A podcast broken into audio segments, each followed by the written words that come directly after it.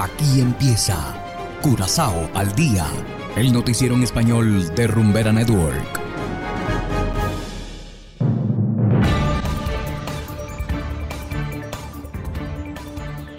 Muy buenas tardes, estimados oyentes de Rumbera Network 107.9 FM y también para quien nos escuchan desde noticiascurazao.com. Hoy es viernes 25 de febrero de 2022 y estos son los titulares. Salario mínimo debe aumentar según Consejo Económico Social. Anuncian nuevo aumento de precios de combustibles y servicios básicos. Corte favoreció al ministro Silvania sobre una publicación en Facebook. Y en internacionales, Biden alerta a Rusia que Estados Unidos defenderá cada centímetro del territorio de la OTAN. Esto es Curazao al día con Ángel Van Delden.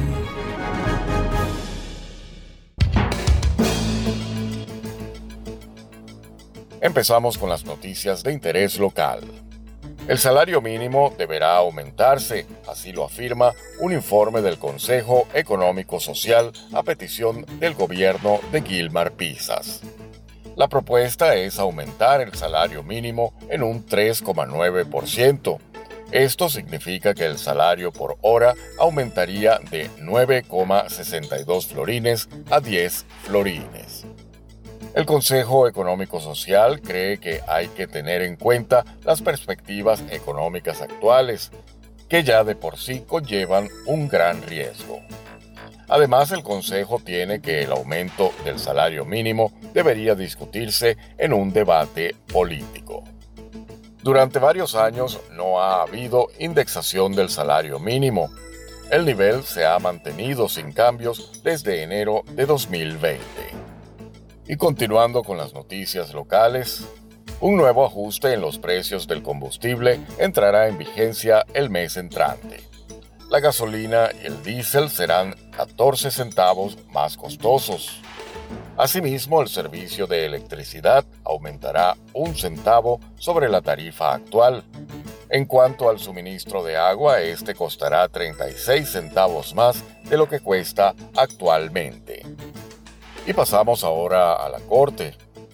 El Tribunal de Primera Instancia de Curazao dictaminó ayer mediante una sentencia que el ministro de Finanzas, Javier Silvania, no está obligado a rectificar sus declaraciones sobre un ex jefe de gabinete. Se trata de las declaraciones que hizo Silvania en su página de Facebook sobre un contrato de servicios celebrado en 2021 por el ex ministro de Hacienda con la empresa de la que es director, el ex jefe de gabinete. Asimismo, el caso trata sobre una presunta implicación del ex jefe de gabinete en el proceso de automatización de la Oficina de Impuestos. Según la Corte, los comentarios publicados en la red social fueron hechos en base a la información que se tenía en ese momento. Esto hace que los mismos no sean ilegales. Y hacemos ahora una breve pausa y enseguida regresamos con más de Curazao al día. 107.9 Desde Curazao Rumbera Network. Cero copia, bebé. Es Rumbera Curazao. Dando palo aplastante. No hay pa' más nadie. Y es que, si eres feliz, estás aquí. Continuamos ahora en el ámbito internacional. El presidente Joe Biden anunció nuevas sanciones contra el gobierno ruso tras la invasión del Kremlin a varias ciudades ucranianas.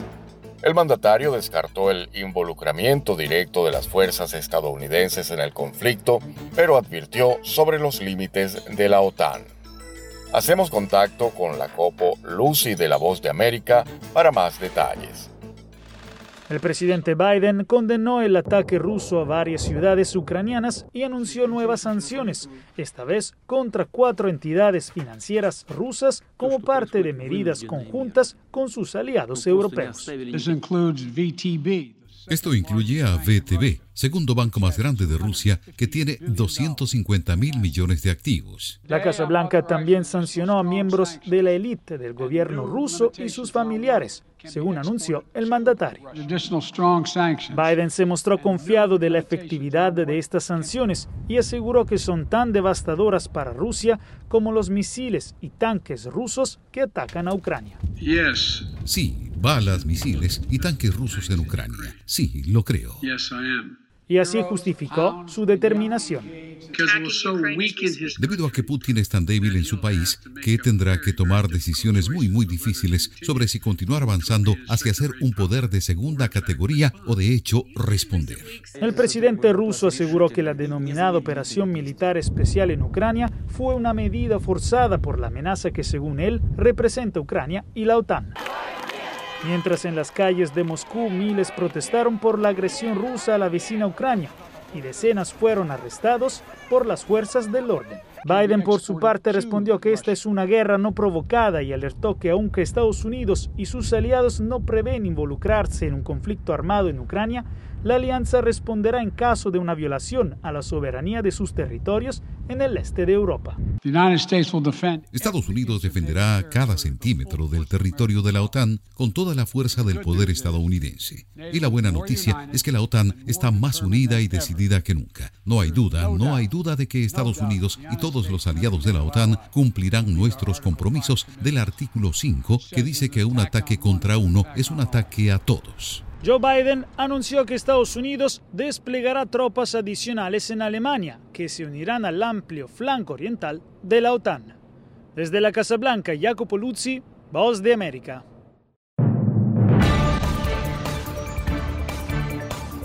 Y de esta manera llegamos al final de Curazao al día.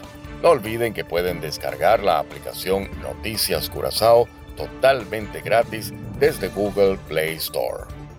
Trabajamos para ustedes Saberio Ortega en el control técnico y ante los micrófonos Ángel Van Delden. Tengan todos una feliz tarde y será hasta la próxima. Aquí termina Curazao al día, el noticiero en español de Rumbera Network 107.9 FM.